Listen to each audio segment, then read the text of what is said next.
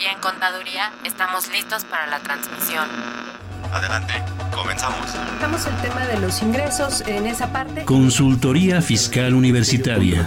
Por el solo hecho de trabajar 20 días, 30 sin la federación. Entonces me tengo que remitir al código, al 28 de código. Un programa de Radio UNAM y de la Secretaría de Divulgación y Fomento Editorial de la Facultad de Contaduría y Administración. El albacea pues es, va a ser esa persona que venga a representar al TECUI. Muy buenas tardes, tengan todos ustedes bienvenidos a su programa Consultoría Fiscal Universitaria.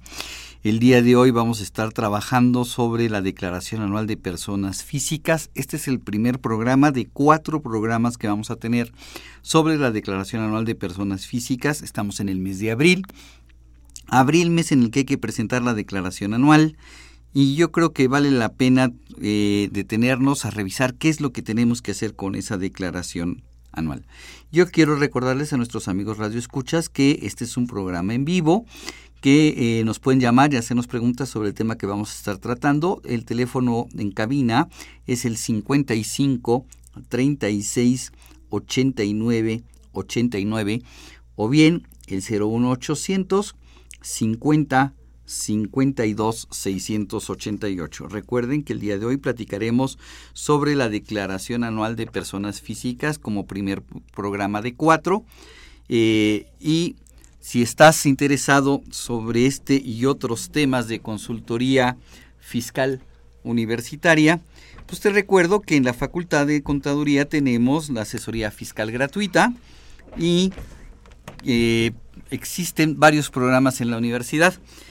Eh, para desarrollar este programa, eh, tenemos hoy a alguien muy conocido de todos ustedes, alguien que yo creo que es la estrella de eh, consultorio fiscal, eh, que además eh, es una persona que siempre tiene buenos comentarios, críticos, pero buenos comentarios.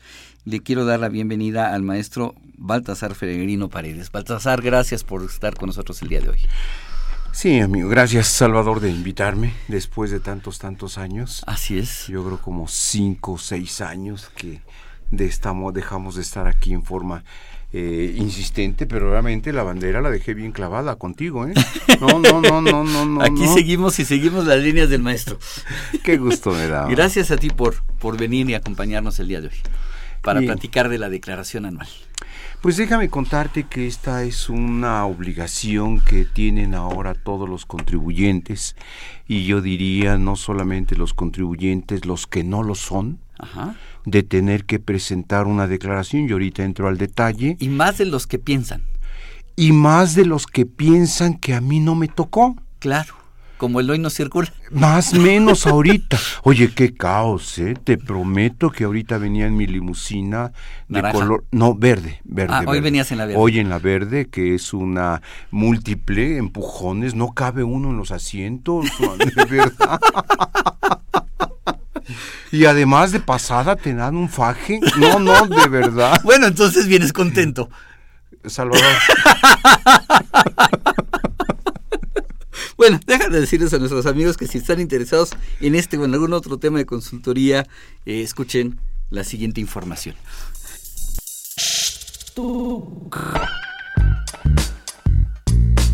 Si estás interesado en este y otros temas de consultoría fiscal universitaria, escúchanos ingresando a la página www.radiounam.unam.mx. Busca la sección de programación y elige la opción AM. Ubica el programa Consultoría Fiscal Universitaria. Presiona doble clic. Al hacerlo, accedes a nuestro contenido oprimiendo el botón de reproducción. Esta información la podrás escuchar desde tu tablet, iPad, PC o celular.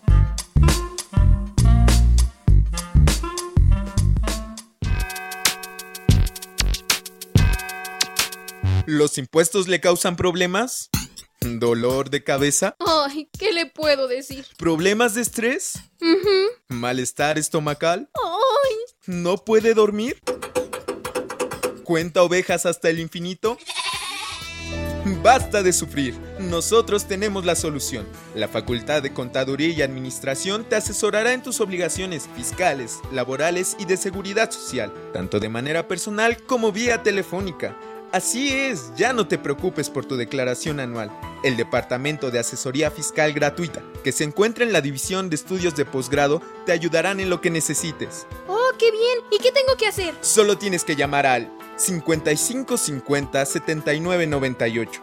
Y no solo te atienden de manera personal o telefónica, también contamos con correo electrónico. Sí, escuchaste bien. Correo electrónico. Escribe a consultoriofiscal.fca.unam.mx. Con toda la ayuda que tendrás por parte de asesoría fiscal gratuita, tus malestares se irán al...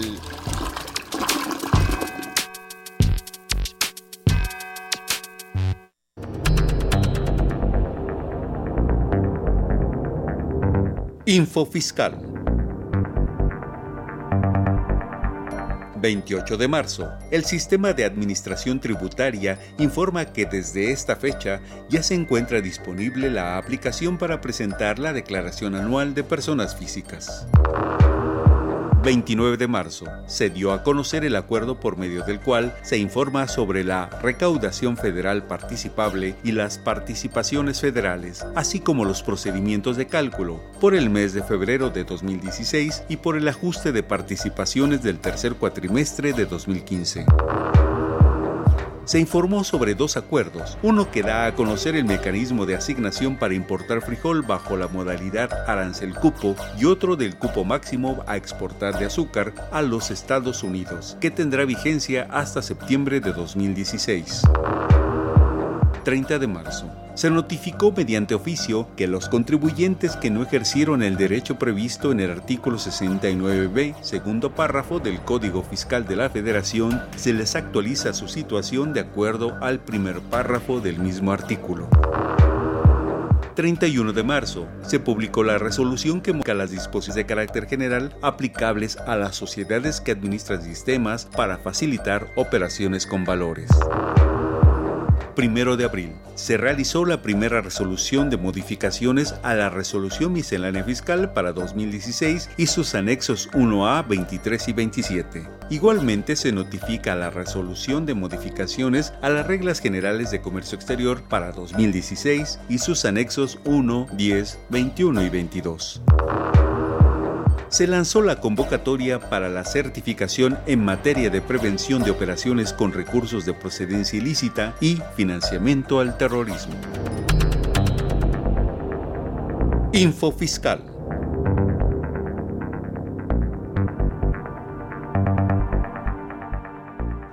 Bien, ya escuché en el Infofiscal que ya está disponible el formato para presentar la declaración anual, ¿verdad?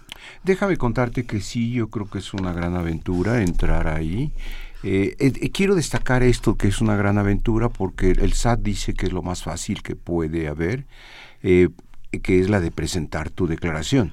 Yo quiero voltear a ver pues a un médico, a un dentista, a un abogado, a un profesional que le entre a la página y que le entienda y no salga confundido. Fíjate Baltasar que yo siempre pregunto en los cursos que doy sobre declaración anual de personas físicas les hago la pregunta a los contadores. ¿Qué es más fácil presentar? ¿La declaración anual de una persona física o la declaración anual de una persona moral? Y todo el mundo me responde que la declaración anual de una persona moral y yo coincido con ello. Fíjate que sí. Déjame contarte que ya entrando al detalle de las personas físicas, no hay que olvidar que el artículo 150 de la ley del impuesto sobre la renta con la ley te 2014. Me encanta entrar por los puntos finos y poner el dedo en la llaga.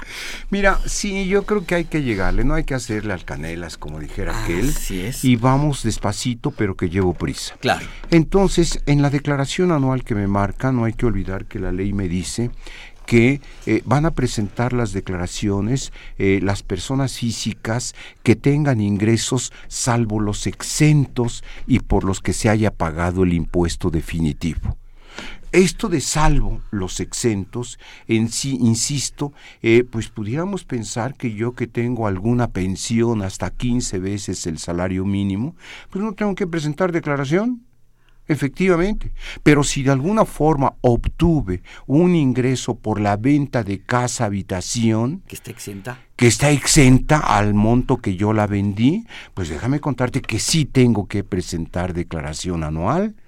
Entonces, ¿dónde está la jerarquía de la ley? Así es, fíjate que yo lo que le digo a los contadores y vacilo que efectivamente cuando me dicen que es más fácil la declaración anual de una persona moral porque ya está la contabilidad hecha. Claro. Porque yo, contador, que voy a hacer la declaración anual, yo hice la contabilidad. Eh, les digo efectivamente, para una persona física, cuando llega una persona física a mi despacho y me dice que quiere que le haga la declaración anual, le digo que como no, con mucho gusto. Pongo una silla del otro lado donde está la mía, en medio pongo una mampara. Esa mampara tiene una cortina corro la cortina y me reclino sobre la, la rejita y le digo, dime tus pecados fiscales, hijo mío. Necesito confesarlo, no sé si tú estés de acuerdo. Eh, mira, yo creo que todo el mundo traemos un pecado, yo quisiera pensar que ninguno traemos y el que esté libre de pecado, que arroje la primera piedra. No, que arroje la primera declaración. Que arroje la primera declaración.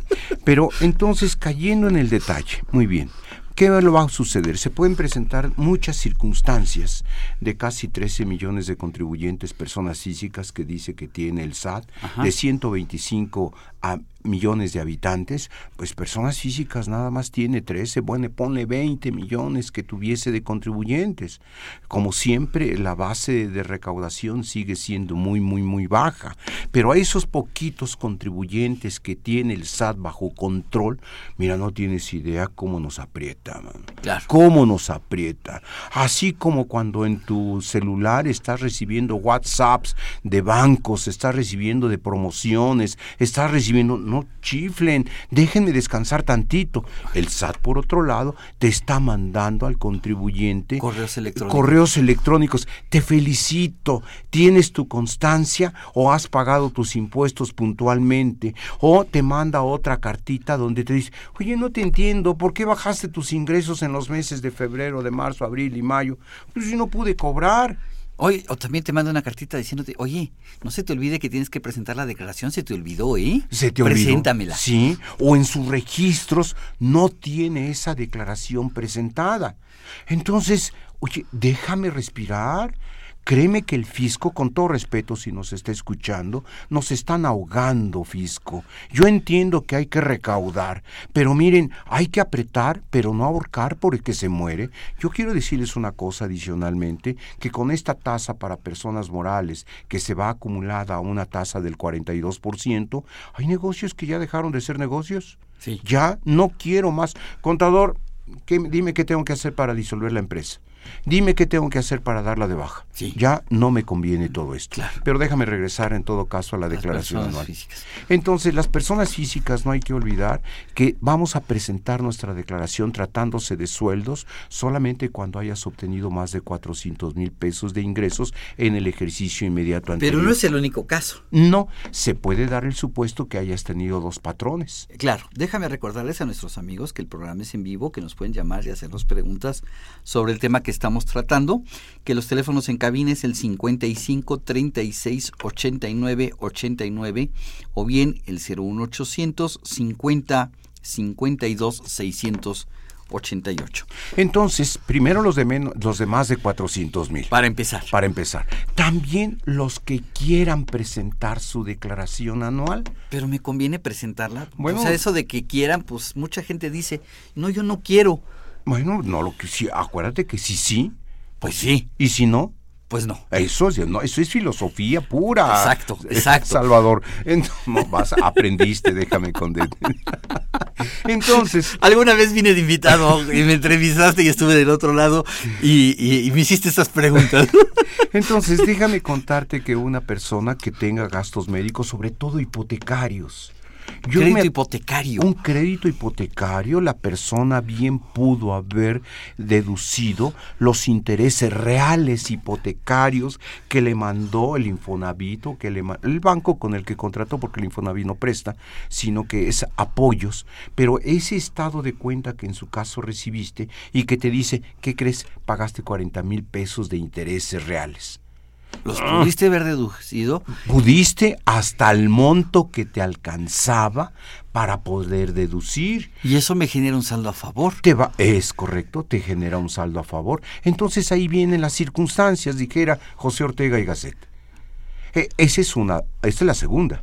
La tercera pudiera ser el trabajador que tuvo uno o dos patrones, más de un patrón durante el ejercicio. Me cambié de trabajo, tengo obligación de presentar. Por supuesto que sí, ahí estarías con esa Oye, obligación. Y si nada más tuve un solo patrón, pero fue mi primer patrón y entré a trabajar el 7 de mayo del 2015. ¿Me creas que tu patrón no te hizo el cálculo anual en sentido estricto? ¿Por qué? Porque ya no co- completaste el año completo. Entonces tengo obligación de presentar. Tienes obligación que eso pasa por la ventanilla de que, ¿what? No entiendo. No entiendo. Eh, y esto, y yo creo que la misma autoridad está consciente del no entiendo, porque son las leyes muy puntuales y muy precisas en esa circunstancia. Ajá. O sea, yo por ese lado ni me preocuparía. Claro. ¿Mm? Pero bueno, ¿y qué pasa si obtuve ingresos de cualquier otro concepto que no fuera nada más mi sueldo? Fíjate que soy asalariado. Eres asalariado. Vamos a pensar que eres un agente responsable y quieres obtener ingresos por intereses. Guardas Bueno, tu dinero y... La misma FORE te está entregando tus intereses, que son tres pesos en el año. Exageré. Sí, exageré. Sí. Exageré. Pero Nada más eran 2.50. Pero en todo caso, si son menos de 100 mil pesos de intereses reales, déjame decirte que no estás obligado a presentar declaración anual. Pero siempre y cuando sean menos de 100 mil pesos de intereses reales, Reales. y menos de 400 mil pesos de salario. de salario. O sea, ahí la, el aspecto es muy sofisticado tener que entenderlo. Mis queridos amigos, cuando estén en ese supuesto, no solamente quiero que volteen a ver la ley, sino que volteen a ver el capítulo 3.17 de la resolución miscelánea.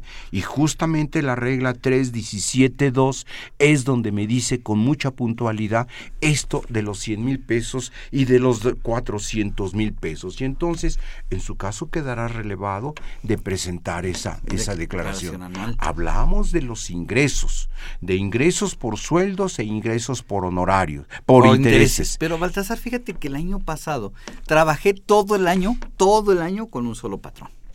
Va, No tuve dos patrones. correcto. No rebasé los 400 mil pesos de ingresos por salarios. Pero fíjate que vendí mi automóvil. Bueno, hoy hay que voltear a ver que siempre he estado esa disposición yo desde que me acuerdo, hace muchos años y tengo memoria amplia. Entonces, ¿qué sucede? Bueno, pues que siempre la venta de automóviles ha estado grabada, que hay una práctica errónea de que con el endoso de la factura era suficiente para la enajenación. Era, como lo dijiste. Era Era, tiempo pasado de ya no. Así es. Entonces hoy, mis queridos amigos, si vendes algún coche, tienes que celebrar un CFDI. Un CFDI. ¿Cómo lo vas a hacer? Yo, Baltasar Feregrino, le compro su coche a mi querido amigo Salvador Rotter, que por cierto es el, el de él es eléctrico, y me estaba presumiendo con una tararara, lara, lero, lero, Llegaste tarde porque no circulas. Sí, no, no, chava. Eso el sí- mío, el mío sí, circula. No, eso, eso duele de veras, Salvador Rotter. Entonces, ¿qué pasa si me vendes tu coche? Tú eres un asalariado, pensemos Así en es. ese supuesto, y yo soy una persona que tiene ingresos por servicios profesionales. Si yo te compro tu coche, aunque esté usado, yo lo vuelvo a deducir al valor que te lo haya comprado, Ajá. pero condicionado a que me entregues un CFDI. Pero yo asalariado no tengo firma electrónica. ¿Cómo expido el CFDI? Bueno, yo te voy a dar de alta, déjame decirte, con un aumento de obligaciones, enajenación de bienes, actos accidentales. Inmediatamente entro, necesito, eso sí, tu clave confidencial. Ajá. eh, y entonces con eso puedo entrar a la página del SAT para que me elabores una, un comprobante. Sin firma electrónica. Sin no firma se requiere firma No se requiere. Advierto que no me vas a trasladar el IVA, Salvador. Sí, claro. En términos del artículo 14, 15 de la ley del IVA, en su fracción cuarta. Nueve. fracción, 9 fracción cuarta. Nueve fracción cuarta, tienes razón, es del capítulo Lo de enajenación enajenación. de bienes. Entonces, me resbalé, me resbalé, no, no. Estabas checando a ver si estaba yo Sí, poniéndote atención. Mira, es una prueba que a veces hago a mis queridos exalumnos y amigos. Sí, no, me hiciste prueba para poder dar clases en la. Ya en- no me toques un examen ese profesional. tema, Salvador, no me la puedes perdonar. No, no te la perdono. Pero ahí nació la amistad. Sí. Entonces, esa enajenación no causa IVA porque es enajenación de una de un acto bien mueble usado. de un bien mueble usado. Entonces, pero en su caso sí pudieras tú pagar impuestos sobre la renta. Claro está, dependiendo del saldo por deducir que tengas en tu coche. Invento, el coche te costó 200 mil pesos, sale, pero llevas ya dos años con él usándolo, de tal suerte que tienes un saldo por deducir de 100 mil pesos, del 50%. Ese 50% lo vas a actualizar y lo vas a comparar contra el precio de venta que me lo vas a dar. Pero esa utilidad que se genere va a tener una exención tiene una exención de tres veces el salario mínimo elevado al año. Y si hay diferencia, esa es tu ganancia. Ajá. Pero me lo tienes que declarar. ¿Por qué? Porque ahorita yo, SAT, estoy muy delicadito. Déjame decirte con aquello de la discrepancia fiscal. Que ese es el tema que quiero abordar profundamente en este, en este programa. Entonces, déjame contarte que si tú en tu declaración anual o en la declaración que presentó tu patrón o en los CFDI timbrado de tu recibo de nóminas, solamente aparece con que ganaste 300 mil pesos en el año. Ajá. Y tienes depósitos en tu cuenta de cheques por 500 mil, justo por la venta del coche. Claro. Y probablemente con los aportes que hizo tu esposa, que también hizo negocios. Y dijo, no, depositen en la cuenta de mi marido. Punto, sale. Entonces, ¿qué sucedería? Va a decir el SAT, explícame esa discrepancia.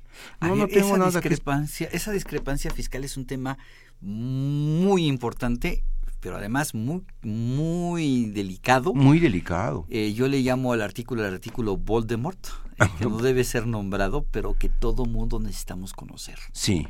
91 de la ley del impuesto sobre la renta, amigos, el que tenga estas dudas, pero simplemente va por ese camino. Cuando son mayores las erogaciones que el SAT puede comprobar. Exacto. Eh, y son menores los ingresos que tú declaraste, se está dando la discrepancia. Entonces hay que tener mucho cuidado con esto de las erogaciones. Yo estoy sugiriendo a mis clientes que hasta, las deudas en tarjetas de crédito. Claro, yo coincido. Las declare. Oye, pero es que nada más le debo 100 mil pesos al banco. Infórmale. A ver, a ver, Baltasar, te quiero plantear un caso. Tú todo empezaste tocando el 150, si no me recuerdo, segundo párrafo de la... Primer párrafo. Primer no, pero el, que habla de, los eh, 500 mil pesos. El tercer párrafo. Tercer párrafo del, 150 de la ley del impuesto sobre la renta. Pero hay un segundo párrafo en el artículo 90 que habla de unos 600 mil pesos. Sí, correcto. Y estos dos, junto con la discrepancia fiscal, pues ponen a temblar a medio, a medio México. Sobre todo a todos aquellos que no entran dentro de los eh, millones, ¿cuántos dijiste millones que tiene el fisco No sé si 14 millones, eh, asegurados tiene, 12 millones y registro federal de contribuyentes no creo que tenga más de 20 millones. Más de 20 millones, ok. A ver, por un lado el artículo 150 eh, tercer párrafo me dice que si yo tengo más de 500 mil pesos entre ingresos que, eh, que, acumulan, ingresos que pagaron impuesto definitivo y exentos, tengo obligación de declarar todo. Bueno, no del todo. No, vamos por partes. Eh, te habla de una serie de excepciones y ya que estás tocando el tema, el artículo 90 en su segundo párrafo, te dice que debes de informar, ah. informar, no declarar los préstamos, los donativos y los premios que hayas obtenido. Así es, pero estos si rebasan 600 mil pesos. Sí, pero yo quiero decirte todos mis pecados, At. Claro. Estoy financiándome porque no vivo de otra forma con una tarjeta, de, crédito o un crédito hipotecario justamente que me dio eh, el Infonavit para comprar mi casa. Te lo tengo que informar. en el año en que me dieron el préstamo. Es correcto. Entonces, todos nuestros amigos radioescuchas que en el año 2015 hayan obtenido un crédito hipotecario, ¿Tú nos estás diciendo que están obligados a presentar declaración anual? Es correcto. Cuando hayan superado, ahí sí los 600 mil. Bueno, y no, yo aquí me contradigo, fíjate. Cualquier monto que hayas recibido. El consejo es preséntala. Preséntala. La ley dice 600 mil pesos. Pero ¿qué pasa si mis ingresos fueron 399 mil? O sea, soy asalariado, vuelvo con menos de 400. Tuve un solo patrón. Sí. Pero firmé 300 mil pesos en mi tarjeta de crédito. Infórmalo. Infórmalo. Infórmalo, infórmalo, porque eso se llama discrepancia fiscal. Y entonces, ¿qué vamos a tener? Eh, pues se puede dar también otro supuesto del 150 tercer párrafo que tú me comentabas. La venta de mi casa habitación. La venta de mi casa habitación. Eh, o se puede dar también el hecho de haber recibido una herencia. Claro. O el hecho de haber, que me hayan reembolsado gastos de viáticos por parte de mi patrón. O que me hayan reembolsado gastos médicos, mi, mi seguro no te lo contempla tal cual porque dice de viáticos. Sí, pero tengo un depósito en mi cuenta que a lo mejor brinca en una discrepancia mm. fiscal. Pudiera ser, pudiera ser. Entonces ahí vas a tener esa, esa situación de información. Pero ahora, fíjate lo que es mañosa la autoridad. No puedo dejar de, eh, ser irónico. Eh, si estás exento en materia de tu venta de tu casa hasta 3 millones 800 mil, déjame. Más o menos. Más o menos. Entonces te dice el SAT, me tienes que presentar tu declaración anual para garantizar tu exención. O sea, la ah. tienes pero no la tienes. La tienes pero la puedes perder. O sea, si yo vendí mi casa habitación y el notario me dijo, usted no se preocupe, Salvador, esa casa está exenta. Sí. Ah, pues el notario me dijo que no me preocupe, no pago impuestos. Correcto. Y como no gané más de 300, más de 400 mil pesos como asalariado y solamente tuve un patrón, no presento declaración. No, hay que presentar. Por eso decía al principio que hay gentes que están obligados a presentar su declaración y hay otros que no. Y esos que no, doña Chole, que vive en la esquina de tu casa déjame contarte, pues que vendió su casa porque se fue a vivir con uno de los hijos. Y aquí tengo algunas de esas preguntas que ver, están haciendo. Pero ¿qué te parece si vamos primero a escuchar la cápsula en efectivo con el maestro José Silvestre Méndez, a quien mandamos un, ah, un saludo, Silvestre.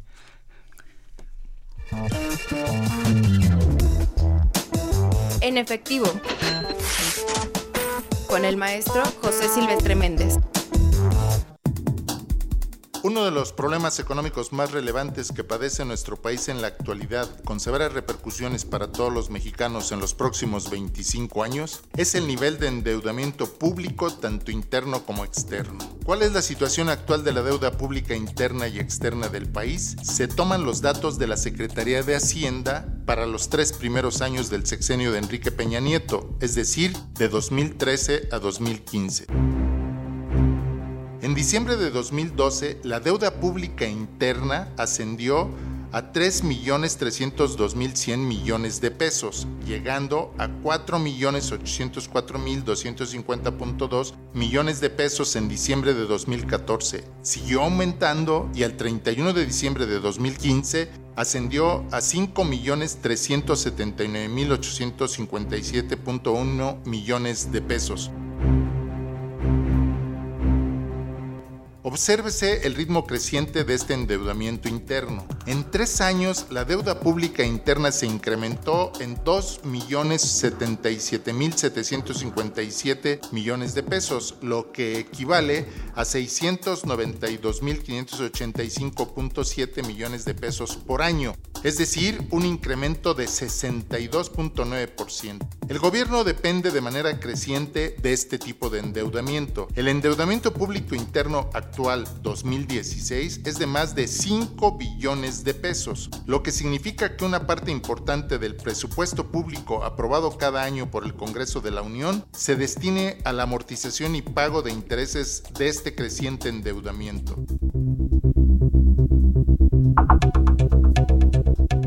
También conviene tener presente que la deuda interna del sector público está representada por valores gubernamentales entre los que destacan CETES, bondes, bonos de desarrollo y UDIBONOS, así como fondos del ahorro del sistema del ahorro para el retiro, deuda con la banca comercial, obligaciones del ISTE y bonos de pensiones de Pemex. La deuda externa del sector público federal pasó de 121.081.4 millones de dólares en diciembre de 2012 a 145.617.4 millones de dólares a fines de 2014 para llegar a 161.609.5 millones de dólares al 31 de diciembre de 2015.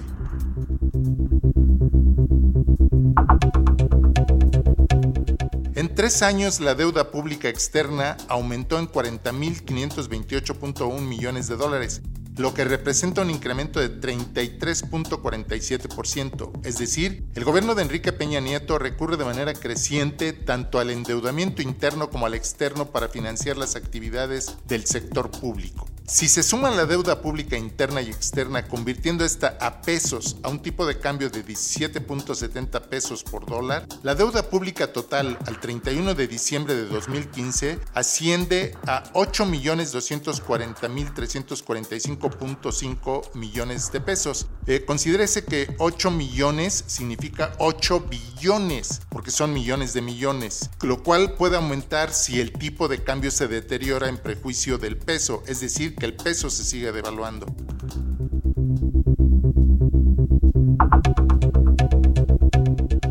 Si se calcula la deuda pública total en dólares para 2015, la misma equivale a 465.556.22 millones de dólares. Esta cifra es impresionante por su monto, aunque lo más importante es el pago de la misma, que incluye amortización y pago de intereses. Otra forma de ver el creciente endeudamiento público es su equivalente o proporción respecto al Producto Interno Bruto, PIB. La deuda pública total representó el 35.8% del PIB en 2015 2012 y llegó al 45.7% en diciembre de 2015, un incremento de 9.9% en tan solo tres años. Respecto al pago de los intereses de la deuda pública interna y externa, en los primeros tres años de Felipe Calderón se pagaron 23.586.2 millones de dólares, cifra que aumenta a más del doble en los tres primeros años del actual sexenio, cuando llega a 49.441.7 millones de dólares, es decir, el pago se incrementó 209.6%, lo que representa una gran sangría de recursos públicos. El panorama de la deuda pública representa un gran riesgo para las finanzas públicas del país y demuestra la vulnerabilidad y falta de solidez del sector público que difícilmente puede sostener su anunciada y proclamada estabilidad macroeconómica. Ante la falta de crecimiento económico sostenido, el gobierno ha publicado que la economía representa gran estabilidad en el corto y largo plazos, situación que se desmiente con los datos analizados. En vivo. Con el maestro José Silvestre Méndez.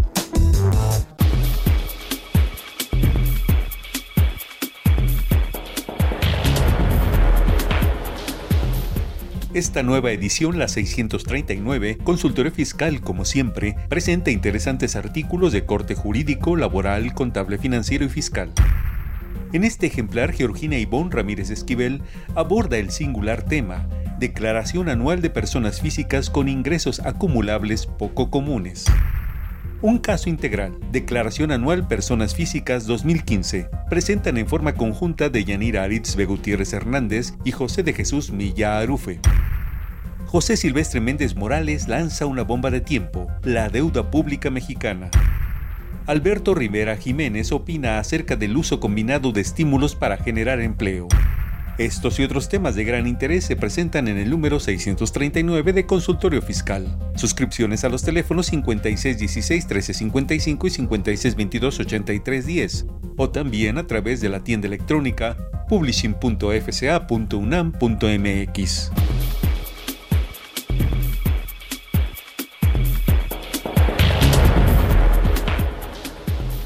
Bien, vamos a regalar 15 ejemplares de nuestra revista Consultorio Fiscal que pese a ser amarilla circula todos los días. 15 ejemplares a las personas que nos llamen y nos hagan preguntas sobre el tema que estamos tratando, la declaración ah, anual de las personas físicas. Les vamos a obsequiar su ejemplar de la revista Consultorio Fiscal. ya tenemos aquí algunas preguntas, mi querido Baltasar. Eh, ¿Cómo actualizar el valor de un terreno comprado en 1982? Bueno, déjame contarte que esto sí se trata de una persona moral, eh, igual que una persona física, lo vamos a actualizar con el Índice Nacional de Precios al Consumidor. Estos datos aparecen en la página del SAT y diría que en muchas revistas de tipo económico especializado, desde luego con nuestra revista Consultorio Fiscal. Ahí están los índices. Ahí aparecen los índices. Si vas a tomar en cuenta la fecha en que lo adquiriste, Mes y año. mes y año, porque aparece por mes. Y un mes antes de la fecha de enajenación. ese te va a dar un equivalente a un factor que siempre va a ser 1 punto, 1 punto y feria. Claro, tuvimos años de mucha inflación. Fue en 1982, le tocó inflación no, eh, alta. No dudes que te vaya a tocar un factor como de 4 punto y feria. Así es. O más. Así es. Entonces con ese 4 punto y feria vas a llegar a un factor, repito, de actualización. Lo multiplicas por el valor de original de adquisición del terreno. Del terreno, pero no olvides que le tienes que quitar tres ceros. Sí, claro. Que fue por allá del año 92. 91, 91, 91 92. Y entonces mm, te va a dar mucho coraje por el valor al que vas a llegar. Lo comparas contra tu precio de venta y, ese va a ser la utilidad. Ok, nada más hay que recordar que este factor, aunque me dé muchos decimales, tomo solamente los primeros cuatro sin redondear. Sin redondear. Hasta, el, hasta el diez milésimo. Así es. Este, segunda pregunta nos hacen eh, eh, Marisol López. Nos pregunta que es una persona por honorarios, le entregó constancia de retenciones y le pide a la empresa que le dé su comprobante fiscal a la que la empresa le responde que no está obligada.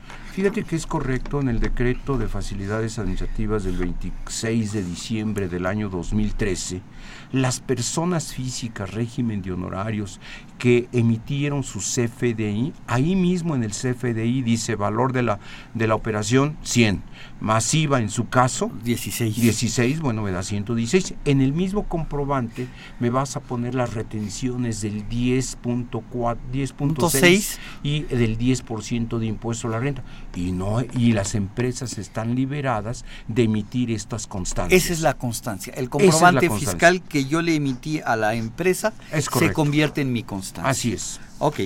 Eh, persona por honorarios vendió su consultorio. ¿Cómo debe declarar en la declaración anual en qué renglón y manda felicitar Guadalupe Ramírez?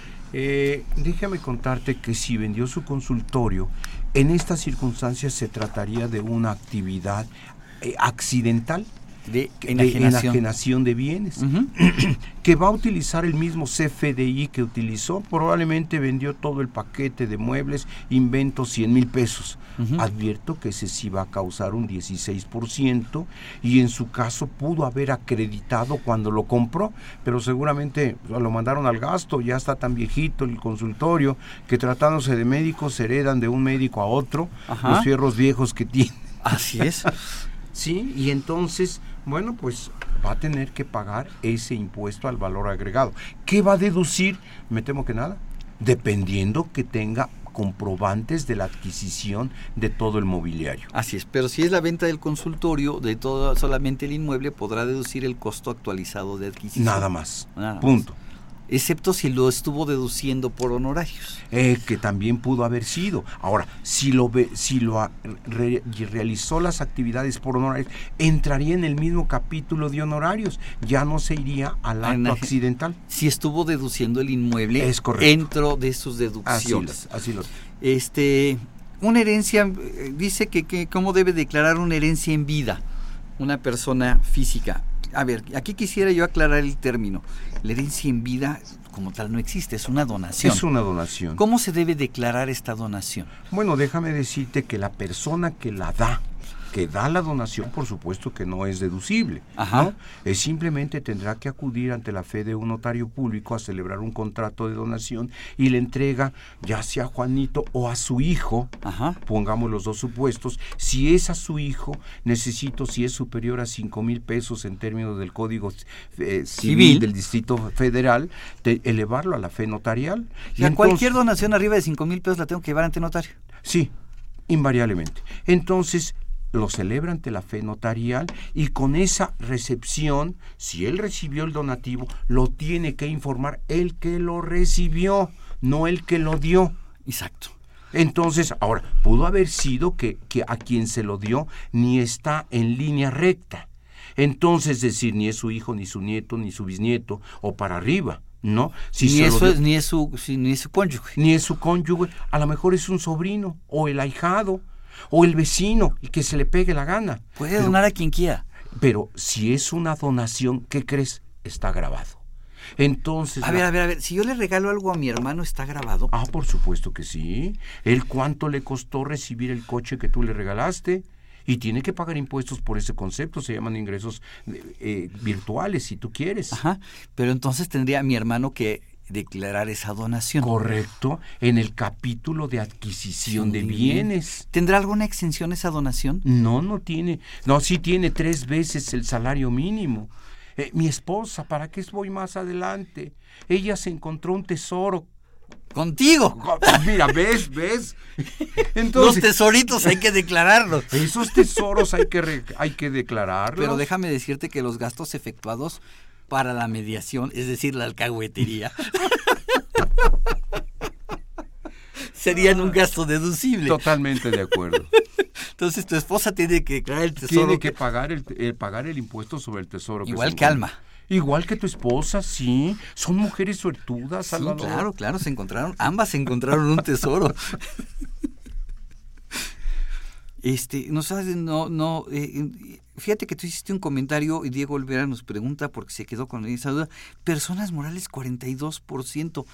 ¿Cómo se compone ese 42%? déjame comentarte, ¿quién lo preguntó? Este, Diego Olvera. Diego, déjame decirte, Diego, ve poniendo por una, un lado en tu mente 30% que te marca el artículo 9 de la ley del impuesto sobre la renta. Pero también es cierto que el artículo 140 de la ley del impuesto sobre la renta en dividendos, pues te está obligando en el segundo párrafo a tener que pagar un 10% adicional sobre esos dividendos a 100 tú réstale el 10 por, el, el 30% que ya pagaste te quedan 70. Eso es lo que vas a repartir. Sobre esos 70 aplícale el 10. Son 7 más 30 37, pero una persona física solamente puede acreditar un, un 30% que pagó la persona moral entonces tendrá que pagar el complemento del 5%. Entonces súmale 30 más 7 más 5, te da 42. Así es, la persona moral termina pagando el 42. 30% que paga la empresa. Correcto. Más cuando reparte su utilidad entre los accionistas, le va a retener un 10%, pero sobre el neto, que equivale a un 7. Así es. Y el accionista cuando lo acumule va a tener que pagar un 35, pero del cual solamente puede acreditar el 30. Así es entonces le queda otros 5 más. Es correcto. Y entonces la persona moral termina pagando un 42%. Y que muchos contribuyentes no lo saben. Así es. Persona asalariada de gobierno, nos pregunta Olga, el Lorenzo de la Ciudad de México, y felicidades a quien está recibiendo las preguntas. Ya no pone Distrito Federal, ya está actualizado. Ciudad de México. Ya Ciudad de México. Eh, las sí, pero desde que nació la Ciudad de México hemos tenido muchos problemas. no, circulamos, hace mucho frío. Regresemos al Distrito Federal, por favor. Me conviene más. Personas asalariadas de gobierno reciben una cantidad de una aseguradora por seguro de separación individualizado y recibo de intereses exceden los 400 mil. ¿Tiene que acumularlos aunque los intereses sean menores a 100 mil? Eh, mira, aquí si es un monto por separación, se llama indemnización. Así es. Entonces, esa indemnización no hay que olvidar que hay una disposición puntualmente en la ley del impuesto sobre la renta, en el, eh, te lo voy a decir ahorita. En 93 de la ley del impuesto sobre la renta, la exención. 80 y tantos. ¿La exención? Porque es el cálculo anual. Ah, ok. Eh, sí, en el 92. 92, sí puede ser, sí puede ser, 92, aquí lo estoy viendo, ingresos por copropiedades, ¿no? Entonces esto va a ser en el 93. No, en el 93 no. 93 son las exenciones. Sí. ¿Cuál estás buscando? ¿El cálculo anual? El cálculo anual de indemnizaciones. De indemnizaciones. De indemnizaciones, que es un procedimiento distinto, advierto. Sí, claro, pero en el momento en que él rebasó los 400 mil pesos ya tiene que declarar, ya tiene obligación de declarar. Correcto. Y en el momento de rebasar los 400 mil pesos, aunque sus intereses sean menores a los 100 mil pesos, está obligado a acumularlos. Sí. Sí, que ahí no hay, no Pero su cálculo anual se va a hacer no con base en el, en, el directamente a la tarifa del 152, sino aplicando el procedimiento del artículo 95 de la ley del impuesto a la renta. Sí, ahí le va a quedar con eso y amarrados y sobre todo si obtuvo intereses, acuérdate que me dice la regla resolución miscelánea, eh, la 317.2, hay una disposición que me dice que podrán, que podrán presentar la declaración anual. Aquí lo dice. La 317.4, opción de... No, este es de pago en parcialidades. Ah, bueno, Ok, eh, Rosa Esther Beltrán de la Ciudad de México, este, es persona física del RIF. Persona física del RIF. Y ya la, ya la, dejamos preocupada, Rosa Esther, porque dice que además del RIF, solo tuvo ingresos por un préstamo. Tiene que presentar declaración anual en ceros solamente representando la información del préstamo. Eh, sí, la respuesta es sí. Como RIF está claro que no tiene que presentar declaración anual, porque son ingresos definitivos, que hayan pagado un impuesto definitivo. Pero si obtuvo un préstamo, un ingreso por préstamo, que no es ingreso y que no tiene que pagar impuestos sobre la renta. Eh, pero hay que informarlo. Sí, ese préstamo, ¿cómo se llama esta mujer? Eh, Rosa Esther. Rosa Esther. Quiero que tomes en cuenta esto, hija. Eh, voltear a ver que tú tengas el expediente perfectamente bien amarrado, que donde tengas hayas tenido el préstamo. Si superó los 600 mil pesos, yo sí presentaría la declaración anual. Vas a entrar a la página del SAT o alguien que te ayude y hay un, un capítulo que se llama trámites. En esa segunda columna que tenemos en la página del SAT te vas a encontrar eh, inscripción o aumento de actividades. Déjenme aclarar que Baltasar sabe esto porque además de haber hecho las leyes, él diseñó la página. A él le tuvieron que preguntar cómo diseñar la página porque no hay otro. Me inventan muchos chismes, amigos. Pero eso es lo que tienes que hacer. Más de 600 mil pesos, repito, sí presentaría la declaración. Menos de 600, en tu caso puntual, yo guardaría el expediente por aquello de la discrepancia. Claro. Así es. Fíjate que Patricia Gómez, tenemos muchas preguntas y me gusta contestar las preguntas porque estamos enfocando el programa en el tema precisamente que tenemos que tratar con las preguntas de nuestros amigos. Patricia Gómez, ya la dejamos preocupada, también es de Jutepec, Morelos. Bien. Eh, dice que en 2014 tuvo un, un préstamo hipotecario por más de 600 mil pesos. Acudió al SAT y ellos le hicieron la declaración del 2014 en 2015 y le dijeron que no era necesario informar este crédito. Oh. ¿Qué, ¿Qué hace? Mira, yo volvería al SAT escuché al maestro Baltasar Feregrino y al contador eh, y al maestro también Salvador Rotter y ellos me dan el fundamento. Artículo 152 del 150 el tercer 92 90, el artículo 90, tercer párrafo, el segundo párrafo de la ley del impuesto sobre la renta dice a la letra, y el maestro se los va a decir sin voltear a ver la ley, que las personas físicas que obtengan ingresos por préstamos, ¿qué más, mi querido Baltasar? Dice donativos, préstamos, donativos y premios obtenidos en el mismo, siempre que estos en lo individual o en su conjunto excedan de 600 mil pesos. Tengo obligación de informarlo. Así es. Porque si no en una discrepancia fiscal la autoridad me va a decir, a ver, en tu cuenta entraron 600 mil pesos más tus ingresos que declaraste. Que los gastaste y los invertiste en tu casa, muy bien, válido, pero eso no me importa y va a decir el SAT, ahí me debes el impuesto de esos 600 mil pesos. Así es. Entonces, amiga, vete por favor a al SAT, vas a hacer fila, ya conoces porque citas no hay. Y a propósito, SAT, ¿qué pasa contigo? ¿Por qué no instruyes bien a la gente? Porque eso no es un error del SAT, de la persona que la atendió, que no se capacitó correctamente. Sí, pero no me refiero, ya, eso ya lo, lo está corrigiendo así, pero ya no hay citas entonces moraliza, desmorona, erosiona el ánimo de ir a cumplir con una obligación. Claro. eso se vuelve un calvario fiscal. Claro, auténticamente. Y si te gusta, te gusta que vayamos a escuchar nuestra gustada sección del calvario Ay, me encanta ese calvario. Los invitamos a que nos vean en la radio y nos escuchen por televisión. Consultoría Fiscal Universitaria y fiscal.com en el 860 de AM y en la barra de Mirador Universitario Coaed. Abordamos los temas de tu interés como impuestos sobre la renta, declaraciones, testamentos, pensiones, seguridad social, estímulos fiscales, discrepancia fiscal, régimen de incorporación fiscal, entre otros temas. Con destacados especialistas en la materia. Los miércoles por Radio UNAM. Los jueves por Internet. Y los sábados por TV UNAM. Véanos en radio. Escúchenos por televisión.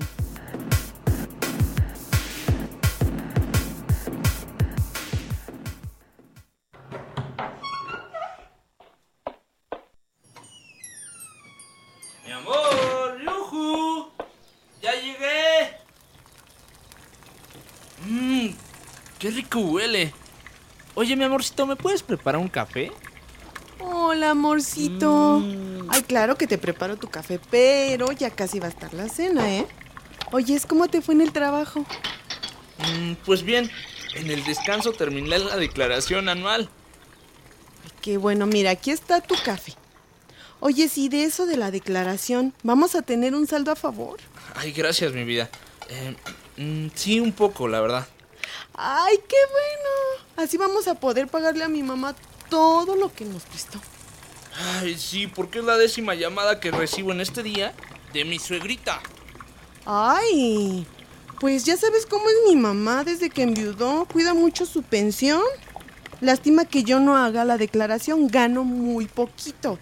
Ojalá llegara a percibir más de 400 mil al año. Ay, así es, mi amor. Oye, pásame el azúcar, ¿no? Porfa. Párate tú, ¿no ves que estoy terminando de hacer esto? Está bien. ¿Y qué crees? Hasta mi declaración. ¿Pero por qué? Si él gana menos que tú. ¿Te acuerdas que se sacó la lotería? Ay, sí me acuerdo cuando nos dio un poquito de envidia. Sí, pues mira, entre lo que gana y el premio son más de 600 mil pesos. Así que, ni modo, le tocó hacer la declaración. Oye, es gordito, ¿y a todos les toca hacer la declaración? Eh, pues sí. Pásame el azúcar, ¿no? Ándale. ¿Qué te pares tú? Pues sí, mira. Esto es como el hoy no circula. Aunque tengas un auto nuevo, de todas maneras descansas un día. Así pasa. Los que rentan, los que compran y venden, los asalariados, los que perciben intereses, los que reciben herencias, todos. Ay, sí se parecen mucho. Todos. Oye, ¿sabes cómo puedes pagar impuestos y ganar un dinerito extra? Mm, no, a ver, dime cómo. Te lo digo si me pasas el azúcar, ¿vale? Ay, ya, toma el azúcar. Ay, gracias, mi amor. Pero no te vas a enojar, ¿verdad? No. Bueno, mira, si a tu mami le sucede una desgracia y se muere, tú heredarías. Así formas parte del programa. ¡Ay, eres un... No, eres un malo. Prefiero no pagar impuestos y para la otra una bromita de esas y tú solito te sirves la comida. Ay, dijiste que no te ibas a enojar. Pero bueno. Oye, no le habrás echado veneno, ¿verdad? No crees, amor. Sería una viuda que pagaría impuestos y eso a mí no me conviene. Mira, porque prefiero pagarlos por mucho tiempo. Oyes, ¿y si mejor metemos a tu mami en esto del programa? Well, the clock says it's time to close now. Oye, Baltasar, ¿y si el préstamo es de mi suegra? Si mi suegra me prestó el dinero, no fue el banco, pero me depositó mi suegra en, el, en la cuenta. Bueno, tienes que celebrar un contrato de mutuo sin interés, confío que no te esté cobrando intereses. No. Entonces ese contrato de mutuo lo vas a registrar. Eh, lo vas a registrar, es una forma de decirlo. Oye, lo vas a informar. Oye, pero en la declaración informo quién me lo prestó, digo, para que le vayan a hacer auditoría. para que demuestre de dónde sacó No, el no, dinero. No lo dices, no, no hay espacio. No, nada más No es el espacio, monto. Nada más el puro Híjole, monto. Ya estaba yo este, pensando cómo, cómo mandarle la auditoría. A ver, eh, nos pregunta Luis Antonio III, ¿en deducciones personales que se pagaron en efectivo, ¿hay alguna opción para deducirlas? No hay. Lamentablemente, eh, las deducciones personales, sobre todo gastos médicos, dice el artículo 151 que tienen que ser con cheque nominativo, eh, con eh, o tarjeta de crédito o con transferencia y conservar el documento digital. Ok, ¿y en el año 2015 se limitan al 10%? En el año 2015 estaban limitadas al 10% o a cuatro veces el salario mínimo elevado al año, lo que sea menor. Entonces pensemos en un caso de 400 mil pesos. Eh, 400 mil pesos al 10% son 40 mil pesos. Así es que vele midiendo, es lo más que puedes deducir. No se vale. Claro, están fuera de esto los gastos por concepto de colegiaturas. Así es. Y están fuera de esto los, conce- los conceptos De donativos. de donaciones también. Así es. Pero lo demás, párale de Lo contar. demás para de contar. Eh, una persona que decidió mejor no dar su nombre, estuvo en el régimen de- de- de- del RIF, tuvo este estuvo en el en Repecos eh, qui- 15 años eh, con, menor, con ingresos menores a, un millón de pesos. ¿Qué debe hacer con ese dinero si lo si lo saca de si lo, lo saca de la casa y lo pone en el banco para este no incluir no incurrir en un delito? Bueno, tiene que conservar toda la documentación de cuando fue eh, Repeco que, y sus comprobantes de pago porque es muy fácil, efectivamente. Sí, yo más de uno, insisto, yo creo que guardamos el dinero en la caja, en la caja y en la casa y decidimos no llevarlo al banco. Cada uno tendremos nuestras propias razones. Así es, pero si esto lo deposito, tengo que demostrar de dónde viene este dinero. Es correcto, es correcto. Se dedicó a ahorrar este dinero y ahora pues lo que quiere es tenerlo en el banco para tenerlo seguro. Es como ahora la repatriación de capitales. Así es. Pero ese sería motivo de otro programa.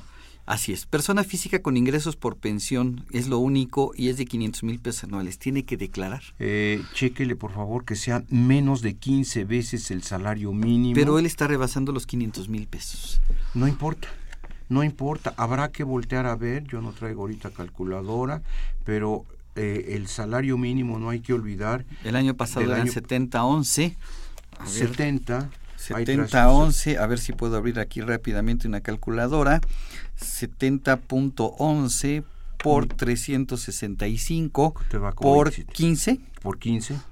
Me va a dar 383 mil Ah, entonces sí, el excedente va a causar impuestos sobre la renta. Y tendrá que declararlo porque rebasa ese, ese importe. Ok. Este, eh, Rogelio Rubio de Tlanepantla, eh, intercambio de terrenos entre propietarios colindantes. ¿Qué se debe de hacer? Son dos enajenaciones. Son dos enajenaciones. Sí, ahí ni cómo ayudarle, el que le cambia este por el otro, pues la de malas. Los dos se enajenan. Así es, tendrán que acudir al notario porque son bienes inmuebles y él les va a hacer el cálculo del impuesto. No hay exención. Así es. Judith Velázquez de Coyoacán tiene este una declaración anual con saldo a favor del año 2010. ¿Puede solicitar esta devolución de saldo a favor? Ay la presentó en abril del 2011. Ajá. 12, 13, 14, 15, 16. Preséntela antes de que venza. Pero cheque por favor la fecha en que presentó la declaración anual. Está en el límite. Está en el límite. Sí, entonces si la presentó invento el 15 de abril, la declaración la debe de presentar el día 14. Y, y compensar o solicitar la devolución en ese antes del día 15 de abril. Sobre todo compensar. Así es. Eh, eh, Humberto Pérez de Tecámac, cuando llega a la edad de retiro y requiere retirar el SAR y el Infonavit, hay que retener impuestos sobre la renta. Se va no a pagar está impuestos sobre la en renta. términos del artículo 93 de la ley de renta. Ese tipo de retiros felizmente están exentos. Ok, eh, para terminar el tema, nos quedaron muy poco tiempo, ya contestamos todas las preguntas que han llegado. este, eh, eso de la discrepancia fiscal, Baltasar, eh, la autoridad me dice que si tengo pagos de tarjeta de crédito puede ser una discrepancia fiscal. Puede ser un motivo, no solamente el pago de la tarjeta, la compra de un coche, la compra de boletos de avión, porque toda esa información que cuando tú tomas un avión, déjame decirte que la tiene el SAT, desde cuánto pesaba tu maleta, te lo prometo, cuánto pagaste. Entonces todo eso puede resultar que Salvador Rotter vaya, haga 10 viajes en el año y todos se los pagó la empresa. Eh, explícame eso. Explícame por qué, porque hubo... Así es. Así es. Entonces, habría que voltear a ver la discrepancia, es un tema muy peligroso. La discrepancia fiscal en mis cuentas bancarias, incluyendo mi tarjeta de crédito, uh -huh. exceden a mis, a, a mis ingresos declarados, eh, tengo una discrepancia fiscal. Tienes una discrepancia. Invento. Y sobre todo, no hay que olvidar que este año 2016, yo creo que los ingredientes que se incorporaron a, la, a los aspectos fiscales fue los dos. Uno, la robotización, es decir, los sistemas y programas que hoy tiene el SAT, que son maravillosos, no los puedo dejar de aplaudir, y por otro lado, la globalización fiscal. Así es. Esta el FATCA. El FATCA, la ley FATCA, que ya le mandó información al SAT, pues el SAT ya tiene 174 mil datos de gentes que tienen sus cuentas de cheques. En el extranjero. En el extranjero. En Estados Unidos, nada más. Nada más Estados Unidos. No, son muy distintos de los de Paper Panama. Ajá. Nada más Estados Unidos, nada 170 y tantos mil 170 gente. mil personas. Que tienen in, invertido dinero allá y que el SAT está Así esperando es preséntame la declaración anual. Claro, son solamente, ahora tengo que distinguir quiénes son, solamente aquellos que hayan ganado más de 10 dólares en el ejercicio. Ya, tus rendimientos debieron haber sido más de 10 dólares. Sí, para... para obtener rendimientos de más de 10 dólares en Estados Unidos con las tasas de interés de los Estados Unidos, pues requerías una buena cantidad invertida. Mm, ¿Qué? ¿Está al medio por ciento? Ajá. 20 mil dólares. 20 mil dólares. Al medio por ciento ya ganaste 10 dólares. Así es. Entonces, todos aquellos que tuvieron más de 20 mil dólares invertidos en el año pasado, el SAT ya lo sabe. Ah, ya lo sabe. Y entonces está como aquel mambo, ¿no? Y el SAT lo sabe, lo, sabe. Sí, ya lo sabe. Entonces aquí hay que tener mucho cuidado. Platica con tu contador contribuyente. Así es. Bien, pues Baltasar, no me queda más que darte las gracias por tus comentarios el día de hoy. Gracias, Salvador. Los invitamos a que nos sintonicen este programa la siguiente semana para seguir platicando del tema Declaración Anual de Personas Físicas en la parte 2. Agradezco a nuestros invitados por acompañarnos. Esta fue una producción de Radio UNAM en los controles Socorro Montes, en la producción por parte de la Secretaría de Divulgación y Fomento Editorial de la Facultad de Contaduría y Administración de Zagualcoyot Jara, Celeste Rojas, Alma Villegas y Moisés Cisneros. Participaron en el Calvario Radiofónico Juan Flandes, Beatriz Tobías y Edgar Alejandro La Facultad de Contaduría y Administración agradece a los conductores e invitados de este programa, quienes participan en forma honoraria. La opinión expresada por ellos durante la transmisión del mismo refleja únicamente su postura personal y no precisamente la de la institución. Muchísimas gracias, buen provecho y nos escuchamos la semana que entra. Se despide su amigo Salvador Rotter Aubanel. Consultoría Fiscal Universitaria.